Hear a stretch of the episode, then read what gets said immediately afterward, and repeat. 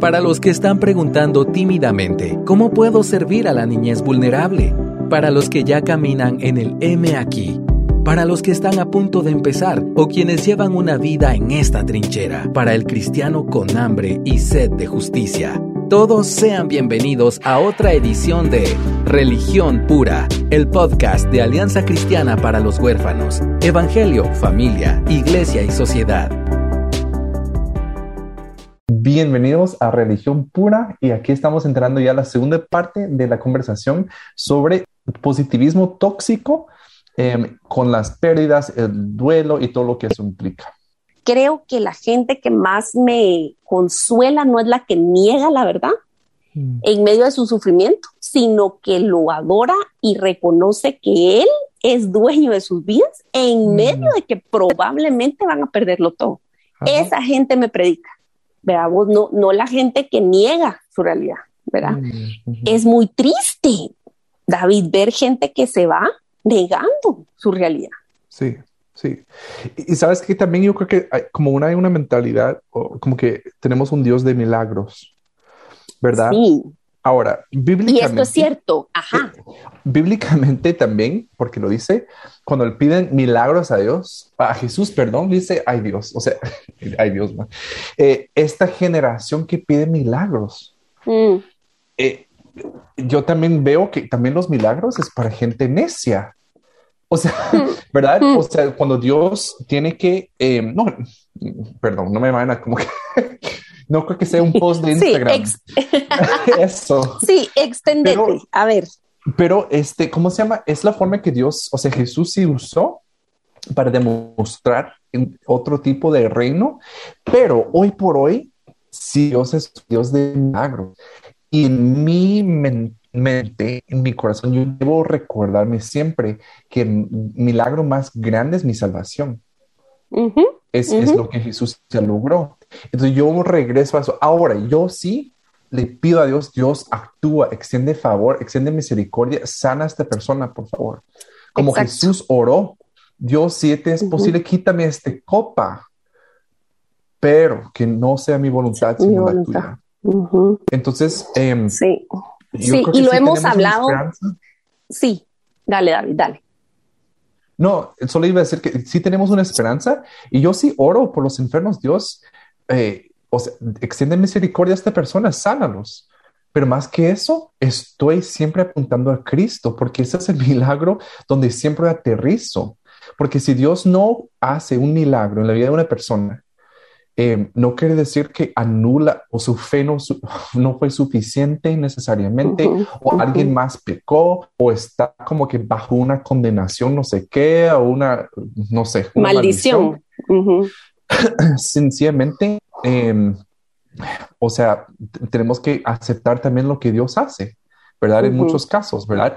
Ahora, con esto algo que yo estoy aprendiendo también es que Dios sí puede cambiar de mente, que yo sí puedo mm. orar y Dios puede extender misericordia porque oré.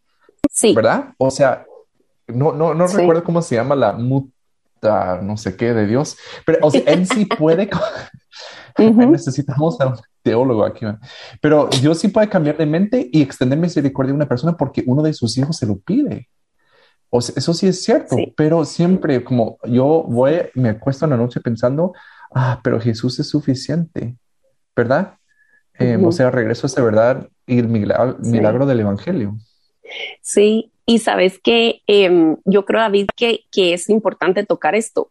El, el, nuestro, nuestro rol en cualquier escenario, sea que estás sufriendo vos en tu propia vida o, en tu o hay algo pasando en tu familia o estás queriendo acompañar a alguien, la oración debe ser central en atravesarlo todo y voy a decir aquí lo que dije en privado hace, hace poquito, hace un par de días a alguien, y le digo, mira, el que puede soportar, el que puede hacer algo con todas tus palabras y sentimientos revueltos, sin editar, mm. es Dios. Vos podés mm. ir con Dios y a veces, y eso estamos hablando también el otro día con otras amigas, queremos sonar muy bien hasta cuando oramos en nuestra mente ni siquiera te digo en una congregación, en un grupo pequeño, en una casa. O sea, queremos editar nuestras oraciones precisamente por todo esto que está tan enraizado en nosotros, cuando Dios es el que conoce todo, tu mm. mente y tu corazón y las aflicciones que tenés. Entonces, mm. em, hasta, nuestro, hasta nuestras oraciones deberíamos de tener lenguaje idealmente y que la Biblia de verdad es maravilloso saber que Dios nos extiende tanta gracia que aun cuando mm. ni tenemos lenguaje dice que, con, que cuando no te sale nada y solo, y solo lloras y solo gemís, Él lo sabe interpretar. Pero el punto es que sí hay un rol de, para, para, para la oración que es un misterio, que Dios es Dios, pero nos invita a participar y hay cosas que quizás no pasarían sin su pueblo no ora. O sea que es una tensión ahí como muchos temas en la Biblia em, que tenemos no solo el, permiso o la invitación a venir a, expresarle al Señor y a pedir, pero a, completamente derramarnos delante de él, aun cuando la gente no pueda comprender lo que estás pensando, sintiendo. Dios no se asusta con eso, o sea, puede ser completamente honesto ¿verdad? Eh, he aprendido, vos David, a, expresarle a Dios a veces y yo sé que Él me, sigue queriendo después de hacer esa, esa declaración. Sí, o sea, Él soporta eso, o sea, quiero decirlo, quiero decirlo. Eh, a veces le digo, Señor, yo no te entiendo y esto no me gusta, pero te amo y he aprendido a confiar en ti. Pero tú sabes que yo soy débil, yo soy de barro, yo no miro lo que tú miras, me está costando. Y esto está horrible y no, y no mm. quiero y no me gusta. Exacto. Veamos, o sea que eso cabe en una vida cristiana, eso está, es, es aceptable. Leamos los salmos, por favor. Está lleno de esta lucha, ¿verdad vos? De que no niega la realidad ni los sentimientos alrededor de esa realidad. Sí, porque muchas veces es nuestro reflejo. Si alguien dice, ah, tengo ansiedad, me siento así. No, hombre, pero mira esto. Y, respondemos con información cuando la persona necesita validación, ¿verdad? Y muchas a ver, a ver, barajealo más despacio ahí. Eh, entonces, sí, por ejemplo, estamos hablando en un principio, ¿cómo podemos saber si estamos cayendo en eh, positivo positivismo tóxico? Si ante las emociones de alguien más, tú respondes con información. Es decir, mm. Me siento triste, no, pero mira, tú lo tienes mucho mejor que otros. Me siento enojada. Mira, pero... Em, ay, no, ni sé. O sea, otra cosa que sea como puramente información y tú no dices, estás enojada. quiero entender. O sea, contame. O ese, ese, ese, esa actitud de abiertamente estar cómodo con lo incómodo. ¿Verdad? Mm, sí, sí. Y, sabes, perdón David, eh, sabes, eh, aquí va otra, hay todo un, toda una calle en TikTok acerca de buena crianza y no sabes las maravillas que he encontrado y eco de, de me, me, me, me, hace sentir contenta que son muchas cosas que hemos enseñado, ¿verdad? A lo largo de los años eh, en, en, los talleres, en la cumbre y aquí, entonces me, me, da, me da mucha alegría ver eso propagado, digamos. Em, y, justamente vi a una mamá que ejemplifica cómo es que estas creencias tóxicas se, mezclan desde que sos chiquito. Y mucho empieza, el bebé se asusta, veamos, de un añito, de dos añitos, va, ya pasó, ya pasó, ya pasó. Mire, mire, no, no, no, no llores, no llores, no llores, ya pasó. Mira qué lindo el globo, mira qué lindo. O sea, estás haciendo todo lo contrario a lo que le va a dar herramientas para lidiar con el sentimiento. Entonces, ni modo, luego crece, no sabe ni cómo se llama lo que está sintiendo.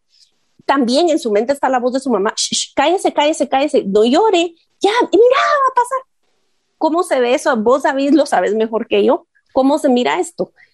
Alguien que nos, que, o sea, que está todo el tiempo bravo o que va y agarra una adicción a, la comida, al fumar, a, drogas, a sexo, a lo que vos querrás, porque no sabe lidiar con sus sentimientos. Entonces es lo que está diciendo David, o sea, eso empieza desde siempre. Sí, cuando la, infancia. Exacto, entonces esa mamá usó esa palabra. Ahora, aquí está cómo hacerlo validando al bebé. Entonces hace el ejemplo, ¿verdad? Ay, te asustaste y estás dando lenguaje y, lo confortaste y te la acercas y decís, ay, sí, yo sé, esto se siente, ay, fue sorpresa, yo sé qué feo y punto Exacto. Ay, aquí estoy, puedes llorar conmigo, está bien. ¿Ah? Es que de verdad. Pero fíjate, pues que desde siempre se te enseña, ya va a pasar, cállate. Es que, ¿y sabes por qué? Cuando llegamos, por ejemplo, tú al estar al lado de un anciano que se está muriendo y empieza a llorar por cosas que no mm. hice esto en mi vida, tú lo vas a decir, no, no, no, no, no llores, no llores, mira, viviste una buena vida. Mm. En vez de validar y decirle, se vale llorar, sientes culpa, sintámosla juntos. O sea, e, entonces sí viene desde la cuna hasta la, la tumba, porque no tenemos esa habilidad de poder abrazarlo incómodo y, y, solo algo que yo recomiendo mucho a las personas, cuando alguien dice algo que te incomoda, que es una emoción, tú solo repetí lo que te dicen. Lo único. Te dicen, mira, estoy furiosa porque no hiciste eso. Ah, ok, tú, estás furiosa porque yo no hice esto. Y eso es, o sea, de verdad. Se siente alivio. Mira, es increíble porque la persona se siente, me escucharon. Y muchas veces también cuando escuchan sus palabras de boca de alguien más, ven, ah, bueno, o lo ponen en otra perspectiva. Sí, sí. Sí, este, de verdad, yo soy de las que abro mucho la boca para advertir de querer dar o recetas fáciles o versiculazos o sermones al momento de que alguien está dolido o atravesando algo porque es muy cruel y de verdad, y si de verdad ni siquiera te da para repetirle lo que te está diciendo, cállate. Ajá, exacto. Puedes, y, sobre todo en situaciones donde ha habido pérdidas y, trauma y muerte. Ajá. O sea, la compañía sincera, el abrazo. Sí, y si no puedes, mandas comida. O sea, manda comida. Eso nunca está de más con una nota, estoy pensando en ti, estoy orando por ti, punto. Eso alcanza para mucho más que la instrucción, que el versiculazo y el versículo, ¿saben qué? Nunca, nunca está de más, pero hay momentos para. Y, se, requiere discreción, ¿verdad? Discernimiento, correcto. Ajá, porque no es que siempre yo tengo como mi, eh, ¿cómo se dice? O sea, yo tengo ahí mi libreta, mis versículos según la situación y ahí los voy lanzando ¿verdad? cuando yo veo las situaciones. Y yo creo que le he compartido aquí antes, hace como tres años, tres años tal vez, nosotros perdimos un embarazo, perdimos un bebé con mi esposa. Y de verdad, ahora, en mi memoria, la persona que nos, a, mí, perdón, no nos, me consoló más fue mi mamá. ¿Y saben qué hizo Aisha? Yo cuando le amé, y le dije, mira, eh, perdimos la bebé. La las únicas mm. palabras que yo recuerdo que me dijo fueron, ay, David.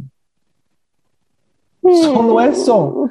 Y de verdad, en mi memoria, yo quedó grabado en que ella fue la persona que me consoló y mm. dijo mi nombre. Mm. Entonces, qué alivio también porque no necesitamos armar sermones para para batallar contra eh, sentimientos negativos. Muchas veces, o sea, lo que necesitamos hacer es solo estar. Em, y de verdad, cuando yo mencioné que Jesús dijo como Dios, si te es posible, quítame esta copa. En otras, en otras ocasiones en la Biblia, escuchamos que Dios responde de una forma pública. Este es mi hijo en quien tengo complacimiento o, complacencia. Complacencia, ajá. Este, pero en esa ocasión resuena el silencio de Dios. Pero lo consoló, ¿verdad? Entonces, este, también a veces el silencio consuela, es la presencia lo que importa, ¿verdad? Sí, sí, sí, sí, sí, definitivamente. Em, creo que eh, el, el, podcast llega a gente que realmente está interesada en, en avanzar en ciertos temas, en informarse. Entonces creo que es una audiencia, eh, no, no, no por nosotros, David, sino porque está, o sea, no quiero vanagloriarme, pero que quieren aprender. Y eso ya es una actitud, ya es un punto a favor, ¿verdad? Totalmente. Eh, porque creo que la gente que, que es cerrada y que es la más imprudente en situaciones de dolor, ni siquiera le interesa pensar en cómo el otro se está sintiendo, que al final de cuentas es un asunto de egoísmo y de centrarte en vos y no en el prójimo, ¿verdad? Entonces, en la medida que seamos humildes para evaluar cómo actúo alrededor del dolor propio y ajeno, es en la medida que vamos a reflejar el carácter de Cristo, porque nos interesa examinarnos y reflejarlo bien y no callar el dolor. Entonces, eh, pidámosle al Señor eso, ¿verdad? Humildad y más que, Señor, dame qué decir o, qué hacer. la Señor, dame humildad para mm. estar con amor con la, con la gente. Exacto, sí. Este, totalmente, sí. Así que también nos, nos quita mucho del estrés, ¿sabes? Yo no tengo que como adquirir un gran conocimiento para poder acompañar a, cualquier persona. Y no necesito yo siempre ser positivo. Mm. Porque al fin del día, si mi mm. meta es ser positivo, es una meta egoísta, porque se trata de mí. Y tú en tu meta de ser positivo, no vas a poder alcanzar a una persona en su debilidad. ¿Verdad? hay momentos, hay momentos. yo no me considero como una persona optimista generalmente. Trato de como que ver y todo, pero he aprendido de que no siempre es bueno. O sea, no hay, momentos para abrazar la verdad y, o la realidad. Y a veces la realidad es bien difícil. ¿Verdad? entonces, entonces no estoy hablando negativismo al universo o al Dios. Ajá, sí, voy a ser así masoquista y así mártir y solo estar sufriendo es lo más santo. No, no estamos diciendo eso. de hecho, vos, David, a mí, para mí, de lo que más a me ha impactado, quizás visualmente, mm. es ver papás que han perdido un hijo el domingo en la congregación levantar las manos y adorar a Dios. Eso a mí me, eso a mí me conmueve profundamente. O hijos que han perdido a su mamá y que todos modos están alabando a Dios. O sea, híjole, eso para mí es impresionante porque mm, quiere decir que tu esperanza está bien puesta y no que, que, no que no lloren y no que no se les note el dolor en la cara, pero por fe están diciendo, Dios, yo confío en ti. Entonces podemos alabar y llorar a la vez, o sea, se puede y ese es otro, ese es otra, otro asunto, quizás aquí vamos a ir terminando. El dolor y las malas noticias y todo lo nublado puede coexistir con la esperanza. Es un misterio, pero es así, las dos caben. Las dos, el duelo y la alabanza pueden caber en el mismo momento. Em, y y Dios quiera y Dios quiere proveer a cada persona un lugar seguro para llorar sin ser cuestionado ni querer ser, ni que te quieran arreglar, que te quieran componer, como que es un mm. defecto que hay que arreglar. Mm. Em, la iglesia debe, debe de ser ese lugar seguro. Totalmente. Y la iglesia es con I mayúscula y no es un edificio, es nosotros. Entonces, mm. que nosotros podamos ser lugares seguros para que la gente pueda procesar su dolor y aunque no entendamos y no sepamos qué hacer porque no somos profesionales ni terapeutas ni tanatólogos, Dios no requiere eso para actuar y para consolar y para, ¿verdad? Caminar. Entonces, él, él puede, él puede. Exacto. Y cabal, como dijiste, y casi siempre sale a, o sea, resaltada este, este, esta virtud es la humildad, es que durante todo, que seamos humildes, lentos para hablar y prontos para escuchar, que podamos caminar en humildad, sabiendo que no lo sabemos todo. Y una persona que no lo sabe todo, muchas veces guarda más silencio. ¿Verdad? Sí, sí, sí, sí. No ya, de hacer eso. Sí, ya, ya parezco predicador, ¿verdad? Pero es que a, la solo les voy a contar una última anécdota para despedirnos. Eh, fíjate que Russell Moore eh, y su esposa tuvieron varias pérdidas eh, antes de, haber adoptado sus dos hijos mayores y luego tuvieron varios nenes biológicos. Son cinco hijos que tienen, pero antes que todo eso pasara y por repetida vez que habían perdido el embarazo, dice, un amigo pastor, este, me empezó a citar la Biblia y a, decirme un montón de cosas y eso.